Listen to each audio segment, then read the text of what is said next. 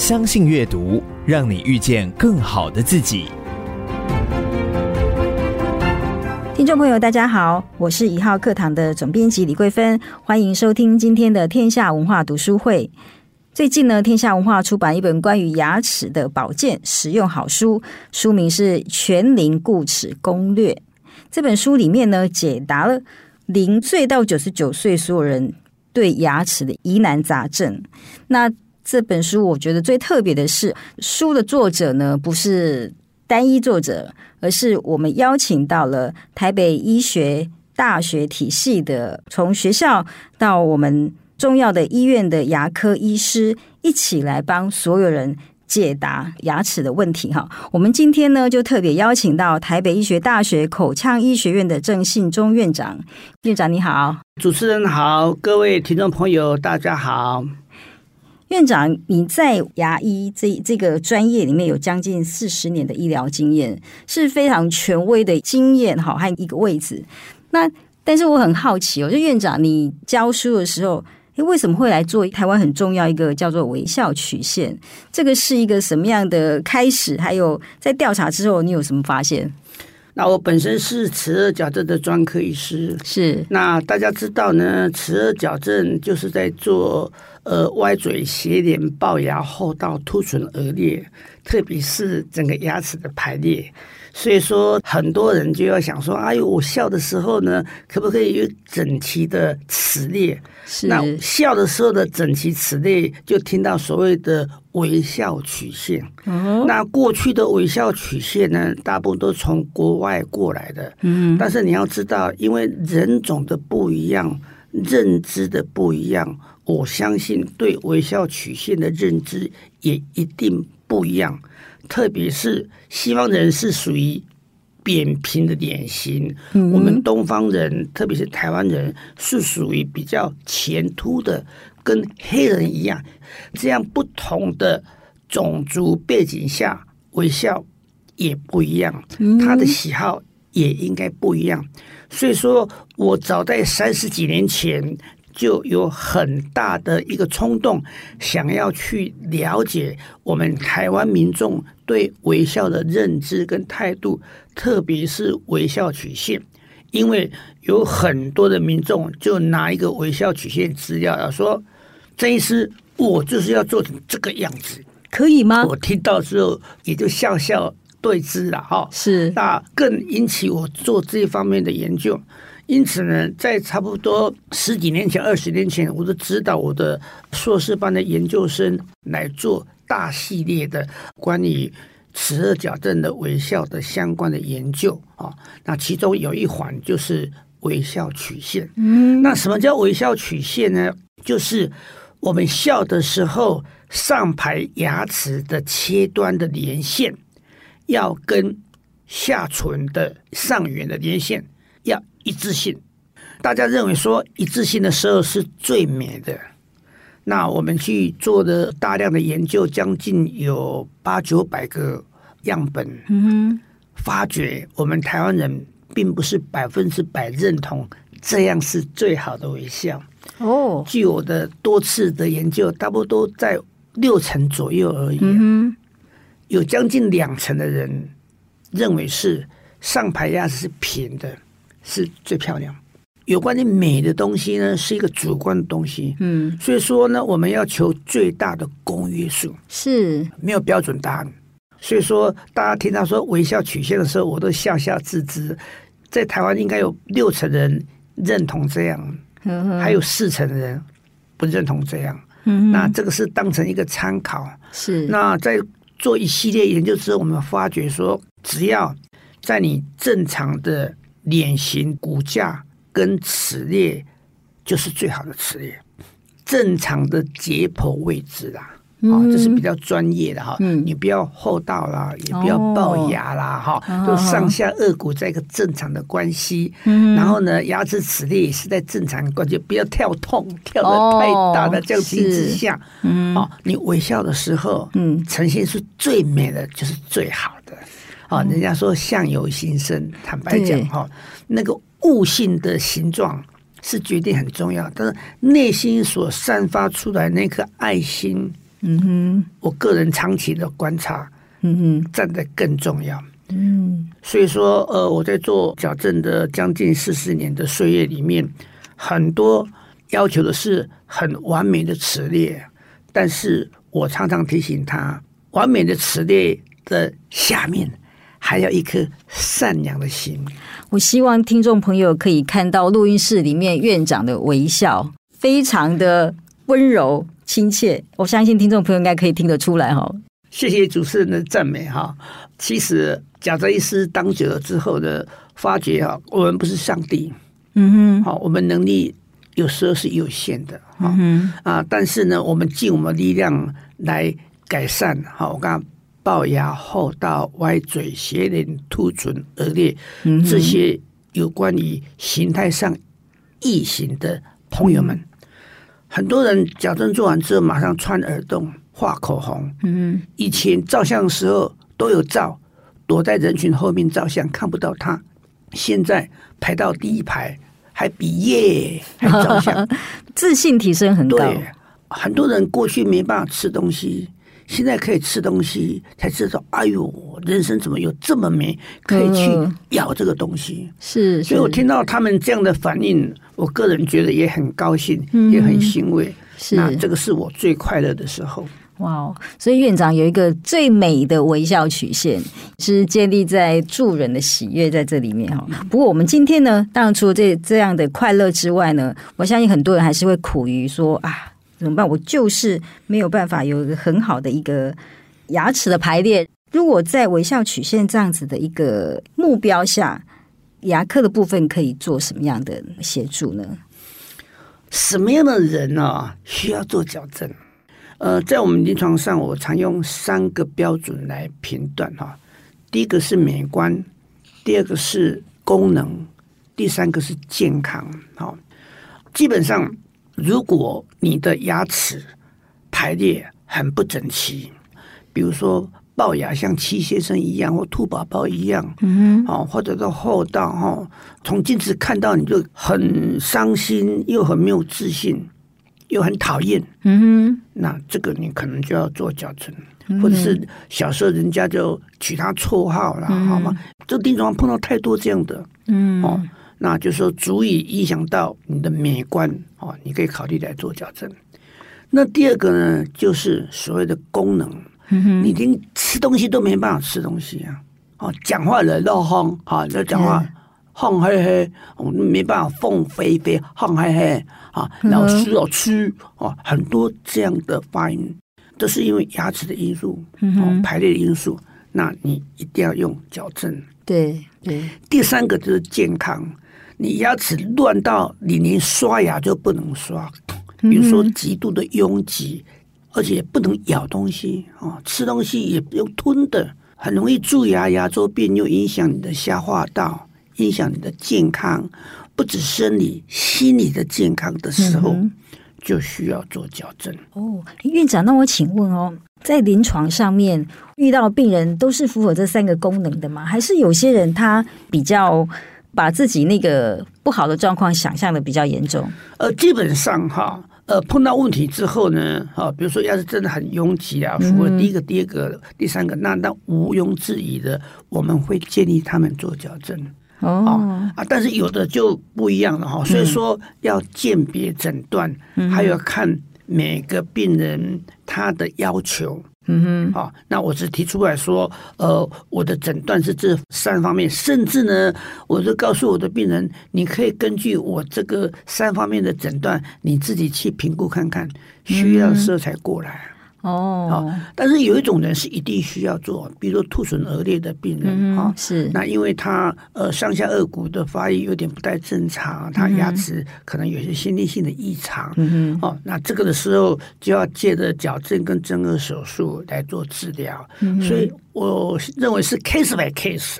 嗯哼，院长，其实，在牙齿矫正这一方面啊，它的那个弹性很大哈，那个空间。可以因为不同因素做矫正，那他矫正的时间也哇落差也很大，一年半到三年，根据你的调查，然后那个费用哇也会动辄都是十万以上哈。那请问院长，为什么这个牙齿矫正为什么他会这么长的时间，或者说他要这么大的费用？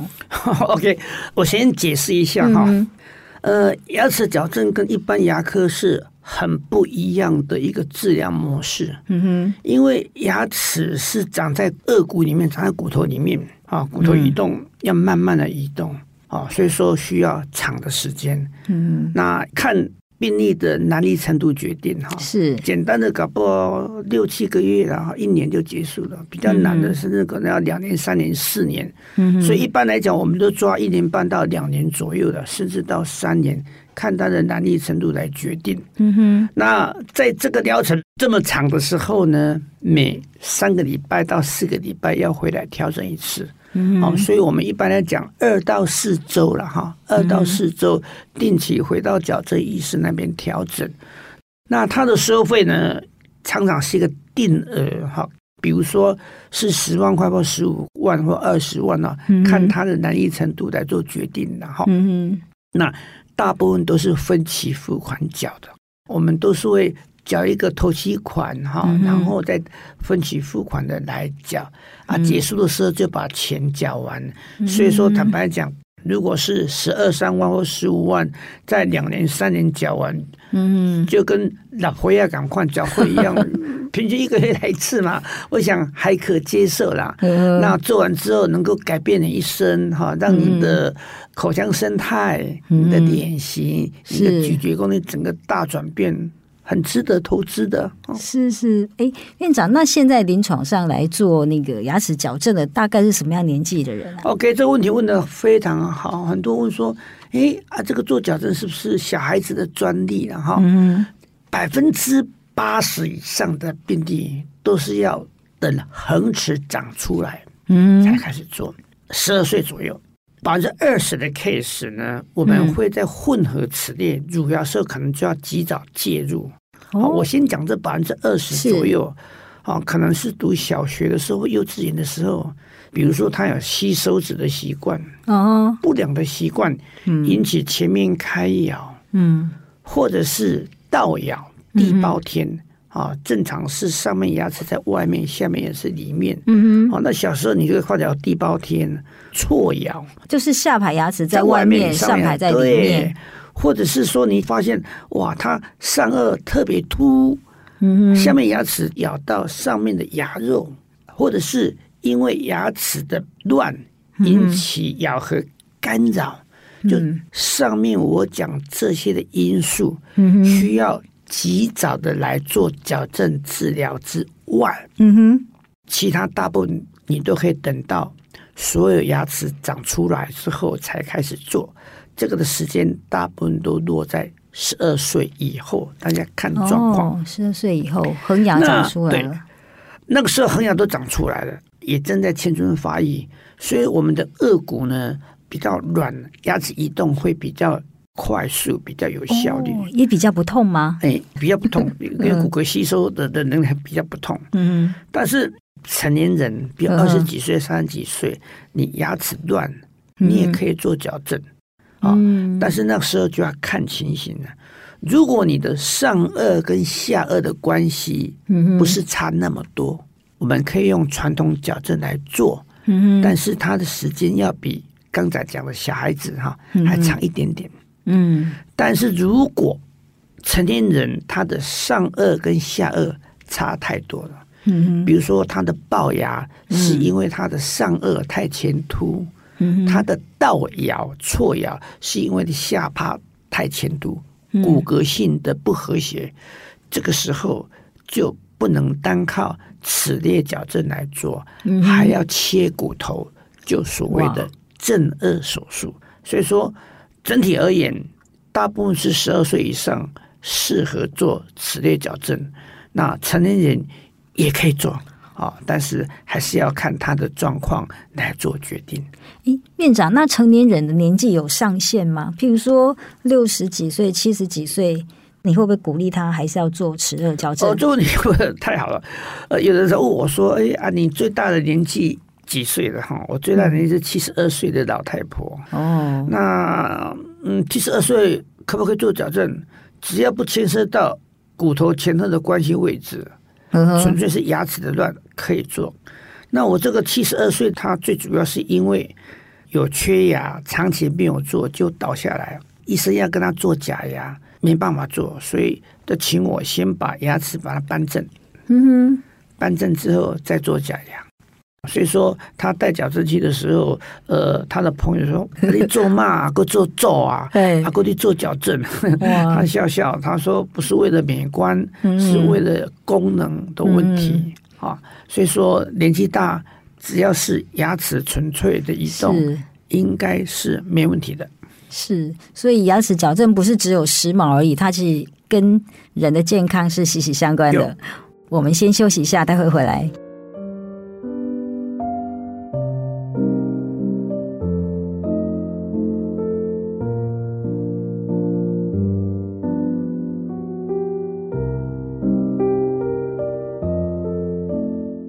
众朋友，大家好！你现在收听的节目是天下文化读书会。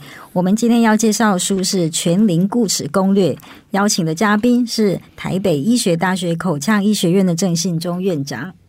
我们在上半节目谈到一些比较临床上的问题，哈。那其实院长你在牙医医疗系统里面有四十多年的经验，其实你也看到了整个台湾变化，哈。大概我想应该是二十年、三十年前。我们牙齿有问题，我们就会去找一个牙医师，我们入口诊所就可以解决。但是现在，哇，分科好细哦。我们一旦牙齿有问题，然后就要一般科、矫正、植牙、根管、显微治疗，跑来跑去。请问这个改变的原因是什么？这个时代在进步，医疗也在进步，嗯、特别是牙科医疗在进步。嗯哼，一二十年来哈，牙科的医疗哈突飞猛进哈。嗯，那最大的进步就是植牙。过去你牙齿掉了，你要做假牙，前后牙齿要磨掉，做个牙桥。嗯哼，现在不是了，现在你用一个人工牙根打进齿槽骨里面，那外面哎啊就是可以假牙。哦，你创造另外一个牙齿，人工牙根，嗯、那这个是革命性的改良跟革命性的进步，嗯、让整个牙科的发展提升到一个更高的境界。那这个是二十年不到的历史，嗯哼，还有再来呢？你刚才讲显微治疗，那过去呢用传统的治疗，搞不好看不到里面的东西，现在已经有显微镜了哈。嗯哼，以前没办法完成、不容易完成的，你可以借着根管显微的治疗来达到效果。嗯哼，哦，那就跟呃齿颚矫正科也是一样哈。那现在有发明更进一步的器械跟材料。更美观、更有效率，嗯哼，哦，所以说二十年前的时代跟二十年后的牙科治疗是完全不一样。那我四十多年前读牙医学系，跟四十多年后读牙医学系更不一样。以前呢，呃，做一个牙齿要磨好之后，要一磨，然后送到技工，哦，要刻牙齿，哦，这来来去去至少一个礼拜。现在一体成型，你磨完牙以后，你不要取模，你用数位扫描，嗯，扫完之后呢，把这细型呢丢到电脑上面去，刻完之后出来好了，啊，就戴在病人身上，嗯，啊，几个小时就完成了，哇！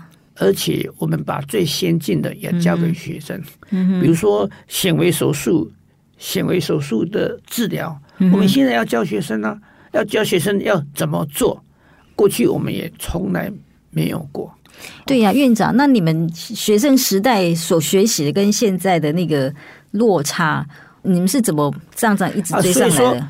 当医生就要继续在教育啊。嗯医生牙医师啊，这个行业是比较特别的哈。哦嗯、我们随时都要进修，随时都要学习。所以说，呃，我常常对我的毕业的学生讲，要养成终身学习的态度。因为医疗进步太快了，嗯，你不学习的话，你永远就是在落后。那如果你有终身学习的话，你服务的服务比较先进了哈，啊，服务业多啊，可能你的荷包就比较稍微薄一些些。好，我讲个白一点，就是这个样子了哈。你可以服务更广泛的。嗯，不过院长，我很好奇哦，像不管是二十年前或者是现在。那个牙科医师他的进修，他还是一个完整系统的学习，对不对？他不会一开始就分说啊，我这是齿二矫正，这个是这样。台湾的牙科哈是这一二十年，特别这二十年才突飞猛进哈。嗯、那呃，我们过去跟欧美先进的国家，过去还差一点了。嗯哼。啊，这个原因为什么呢？我当导师之后，我很努力的尝试的去了解一下哈。各位要知道哈，马关条约后，清朝把台澎金马割让给日本五十一年，这五十一年没有牙科学校，没有牙科教育。嗯，只有东京帝国大学有台大医学院，有培育医科的人才。嗯哼，牙科是零，嗯，五十一年。嗯，你看看一个行业五十一年是零，半个世纪。嗯，那你就可以说这个行业在这个社会，在这个组织里面会变成这个样子，你可想而知。但是呢，在国外，的牙科还是发展。在美国，一百多年前就是牙科医院呢。这是病人的损失哎、欸，比较落后了哈。那怎么办啊？所以说你看，早期的牙科叫不叫牙科医师嘛？就塞夫嘛啊，塞夫啊，这都是可以去多少？为什么？因为五十一年没有牙科教育。嗯、但是呢，随着时代的进步，国际的交流哈，你会发现哎，奇怪，国外跟台湾怎么不太一样？嗯特别先进国家嘛哈。所以说，你看四十几年前读牙医，这四十几年来的台湾的发展，就是见证。整个台湾突飞猛进的一个过程，那很有幸我也参与里面的一个小小的角色。哇，分科的东西是这样子啊，呃，我们卫福部把这牙科里面有三个科，把它单独抽出来，变成成立专科医师制度。嗯哼，哪三科呢？就是口腔颌面外科、嗯哼，口腔病理科跟齿颚矫正科，因为这三科是非常独特的科。院长，这三科如果说白话是什么啊？齿顎矫正科就是我这个歪嘴斜脸的做雕吹器的哈，那口腔颌面外科都是开刀了哈，哦，开刀拔牙啦，啊，兔唇腭裂啦，或者撞到啦，骨折啦，口腔里面有口腔癌啦，哦，囊肿啦，这个就开刀了，这个跟一般牙科又不一样，哦。那口腔病理就是看切片哈，嗯。看病理切片哈，那这三科在十年前就把它单独抽出来了，嗯哼。那到去年开始啊，再加七个科，好，比如牙周病科啦、牙髓病科啦、啊儿童牙科啦，哈，合成十大的牙科的次专科。那分科的主要目的，让学有专长，在教育训练里面更专精啊，嗯，更专精啊。哎，院长，所以这几十年来，台湾在这种牙医专业知识上面、教育上面的快速。补上哈，它是不是也就影响了整个产业的发展？譬如以前我们就是诊所看一看，现在哎发现有牙科医院，这是一个什么样的变化？哦，牙科医院哈，一百多年前美国就有牙科医院的，是 在全世界各国发展不一样。比如说我们对岸，他们就是牙科医院，他们叫口腔医院哈。嗯、那日本他们每个口腔医学院就有一个口腔医院。好，那在台湾呢？这几年才开始。那我们呃，卫福部也这是通过有牙科医院的编制哈。那据我所知呢，我们最近也通过一家正式的牙科医院的申请哈。是。那未来我相信呢，呃，有更多的牙科医院的诞生。牙科医院就是我刚刚讲的一个。大的医院里面有包括这几个科，有包括病房啊，好，口腔外科呢，统统在这个医院里面来帮民众来做服务。在台湾里面，我们跟着国际潮流在走哈，那这样更专，嗯哼，好，服务层次品质会更好。院长，就这题，我想再请您再深入的分析一下。我们一般民众对这个不太熟悉哈。我们现在比较知道是说，诊所为了方便，他就会把譬如说一般科啦、矫正科啊，或者是显微治疗，就放在同样一个地方。那它跟一个牙科医院的不同在哪里？哦，这规模不一样啊。呃，在台湾呢，大部分都是走诊所路线。台湾有七千多家，快八千家诊所，嗯、啊，所以说，呃，台湾的牙科医疗的可及性非常的高，嗯哼，啊，那我刚刚讲牙科医院，只是说汇集起来比较大型的走医院，因为医院跟诊所的使命是不一样，嗯哼，医院是要做难急重症、难症急症跟重症的 case，嗯哼，啊，比如说开刀，口腔的开刀，你不可能在诊所开刀。嗯，一定要在医院开刀。嗯哼，那医院要做教学的使命。嗯，我们提到教学医院嘛。哦，所以你要训练训练实习医师教，还要做研究。嗯哼，教研教研嘛，还做研究研发，一般诊所没有在做研究的。嗯哼，好，所以说你问我说，医院跟诊所是不一样，诊所是纯粹服务为导向，嗯哼，那医院呢是以服务加上教学跟研究为导向，所以我们现在台湾的医院都有接受医院评鉴跟教学医院评鉴，就是在评鉴这些东西。嗯，啊，因为医院有医院的使命。嗯，哎，院长，那这样子一所独立的牙科医院，跟譬如说像我们在北医、附医或万方、双和都有的牙科部，它会有什么不同？哦，规模不一样。一个综合医院里面的牙科部，这是只是医院里面一个部门而已啊。嗯哼，啊，一个牙科医院的话，那这个医院整个的规模就不一样哈。比如说，我们现在台北医学大学。有正式在筹办我们牙科医院哈，哦，未来可能要个牙科医院，是。我们预计就一百六十五台治疗仪，哇。啊，你就知道这是几倍啊？六十五台治疗仪，其实这没什么。你在国外哈，口腔医院或牙科医院哈，他们动辄都是两百台、三百台、五百台治疗仪，嗯，那几十个病床，嗯哼，啊，你就可以知道是整个整栋建筑物十层楼。都是牙科，那它分科分科，嗯，你的概念你就知道啊，因为它的规模大。对，我刚才讲过，最主要是任务不一样了哈，因为教学的任务跟研究的任务还有服务的任务，那基层的诊所也做得很好，他做很好的服务的任务。嗯哼，大家在不一样的状况之下，尽职的去发挥去做服务，是这样。嗯，院长，那这几十年那个专业的知识的那个提升，哈。是不是也让我们看到很多不只是牙齿的病而已？像有些牙医师或者是那个学校的老师会提出一个整合牙医的观念，谈到说很多牙齿上的病，它其实是会影响我们整体的身体健康。OK，好，呃，以前都认为说哈，这个呃啊牙齿蛀牙都蛀牙，哎，牙周病的牙周病啊，啊没什么。呃，在二十年前呢，呃，渐渐的发现呢。牙科的疾病呢，跟全身的疾病都有密切的关系。嗯，你想想看呢、啊，牙齿长在颚骨上面，嗯，那颚骨也是人的骨头啊，嗯、啊，上面的肉也是人的肉啊，啊，血液血管也是一个，只是说位置而已啊。哦，所以你自己发生的问题也是全身的问题啊。不要把它认为说哦，牙科的血好像一个跟医疗不太相关的科，牙科。嘿，我跟你讲，这个就是因为。五十一年哦，没有牙科教育的关系，牙科的问题跟全身性的问题有关系。好、嗯，比如说糖尿病，嗯，好，跟生产的早产儿，嗯，心脏血管性的疾病，甚至失智症，嗯，都有密切的关系，都有直接证据跟间接证据，通通都有。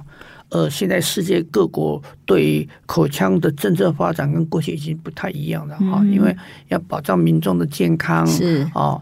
不只是说哦，你就注意他的心脏血管各方面的话，你 口腔的保健也要很好啊。特别是咀嚼，老年人哈，现在知道哈，老年的咀嚼哈可以刺激他脑部的活动，减少失智症哈等等。那以前我们都不知道这种事情。那随着这个嗯时代进步，研究的进步哈，这个已经变成我们要教学生的一个应该有的。口腔医学，嗯，是是，对，哇，那这种这种知识其实很应该要推广给那个一般大众哈。对呀、啊，所以说我们在书上面就有写 啊，对对对，就让大家知道 这本《全龄固齿攻略》，零到九十九岁都用得到。那院长，我再回来问一下，就是说台湾现在都三高嘛，哈，那您刚才提到，那牙齿跟那个心血管疾病的关系又是什么？因为我们口腔里面有很多菌种、细菌、菌种啊。嗯那个菌种啊，呃，它跟呃心脏病跟心脏血管都有直接跟间接的关系。嗯嗯啊，有人发现呢，有牙周病的人，他得到这些病的人会比别人高很多倍。哦，啊，没有的话，哎，啊，就变成健康。嗯，啊，啊，事实上，在我们的临床单位里面，我们可以发觉到了哈，有糖尿病的人，牙周病真的是都是很严重。哦。然后有牙周病的人，呃，他我刚刚讲这些疾病的机会也都相对都增高。嗯，院长的意思是说，我们口腔里面的细菌会进入我们的血液里面？会啊，会，当然会，我都有可能啊。哦，比如说我举个例子哈，很多人认为说啊，牙科这个是不会有致命性的问题，然后牙科的都不会，然后只是牙齿不不是病，不是病嘛，只是痛起来要命而已。大家这样认为，实际上这个应该要改一下下。对，那可能因为我们看的会比一般民众还多的。当然，当然，其实。呃，牙科做不好有很多并发症啊。我举个例子啊，比如说你今天是很严重糖尿病的病人，嗯、哦，你的血液里面很甜嘛，哈、嗯，指数都很高，抵抗力很差，哈、嗯。那你口腔里面有任何的发炎，嗯、引起蜂窝性组织炎，嗯，那个细菌就很容易爬到全身，变成败血症，哦、就离上帝很近。哦，这个是只是发炎的哈。嗯，那口腔里面有很多的癌症哈，比如说呃齿槽骨也是癌症啊，或者舌头的或软组织的哈，有的癌症也会产生致命性的。所以说牙科的疾病治疗都要很小心的，不是随便乱做的啊，都要经过经过这个很严格的培训，是是。才能够胜任一个好的牙科医师。那特别是年纪大的人。多少都有全身性的疾病哈，嗯比如你高血压呀，有糖尿病呐哈，或者你有去洗肾呐哈，嗯。你看牙齿的时候不是随便乱看的，有有时候你要先吃一些抗生素哈，或者是洗肾的时候你有打那抗凝血剂哈，你要看什么时候才可以去拔牙，什么该接受治疗，哇，这都是学问的，看的时候都要跟牙科医师咨询来主动告诉他们哈，那他们都会做最正确的一个做法。对哇，哎，我要提醒我们的听友，呃，你如果去牙科，然后医师跟你说什么，他不是要坑你哦，不是要你继续来消费而已。在院长的解释下面，大家应该知道整个牙科的那个专业的前进，还有那种专业对其对每个人健康是有很大的影响。院长，我们最后要请你来跟我们听友分享一个你建议大家一个很实用的固齿 pebble 是什么？OK。所以牙科疾病里面呢，最常看到两个，一个是蛀牙，一个是牙周病。嗯哼，啊，前面的方法很简单哈，一个口诀：饭后、睡前刷牙，嗯哼，跟用牙线，然后每半年呢定期去找牙科医师洗牙或洁牙。哦，就这样。那我先从后面讲，因为我们台湾的健保真的很可爱，而且很贴心哈。他每半年可以让民众去牙医诊所。做洗牙，我们这个洗牙不是帮你刷牙的意思啊，嗯、这个洗牙这是一个通称，就是做牙结石刮除术，免费的哦，每半年的，每、嗯、半年的哈、嗯、啊，这个很重要。嗯，如果你定期的话哈，我跟你保证，牙周病发生率会很低，因为目前我们台湾的牙周病中等、轻度、中等只有百分之九十五以上哈，嗯你能够降低哈。那我刚刚讲饭后、睡前刷牙用牙线哈，嗯、特别睡觉前那一次特别重要。嗯、睡觉前，很多人有个迷思哈，啊，他起床之后呢，洗脸刷牙啊，再吃早餐哦，这不对了哦，顺序要换。你睡觉前有刷牙用牙线的话，你起床之后哈，不用你洗脸就好了啦。哦，好，顶多漱口，因为你一个晚上呃的口水比较分泌比较少，比较自由啊，比较干，漱口就好了。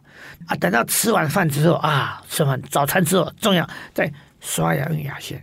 所以养成习惯，因为过去我们的，我记得小学的教科书，哦，起床刷牙洗脸，不是，不不是刷牙洗脸哈。嗯嗯。所以说，饭后睡前刷牙用牙线，每半年定期找牙科医师来做呃检查，哦，或者牙结石挂手术。我想这样，你到八九十岁会跛头刀了哈，加游戏了哈，哎，快快乐乐。有品质的生活哈，年纪大就是要有品质的生活。哦，有人讲说活一百岁没有品质 没有用。对对对，要能够咀嚼要有品质啊！哈，对，所以这牙齿真是个关键哦。今天谢谢郑信忠院长这么精彩的分享，不仅是从整个牙科的教育到我们临床，甚至我们生活需要的一些保养，都给我们一个很棒的观念和知识。谢谢院长，谢谢主持人，谢谢各位听众，谢谢，谢谢听众朋友，天下文化读书会，我们下次见。感谢你收听天下文化读书会，鼓励你现在就订阅我们的频道，远见天下文化 Podcast 一号课堂。到 Apple Podcast 给我们五星好评并留言，支持我们制作更多优质的节目。天下文化读书会，我们下次见。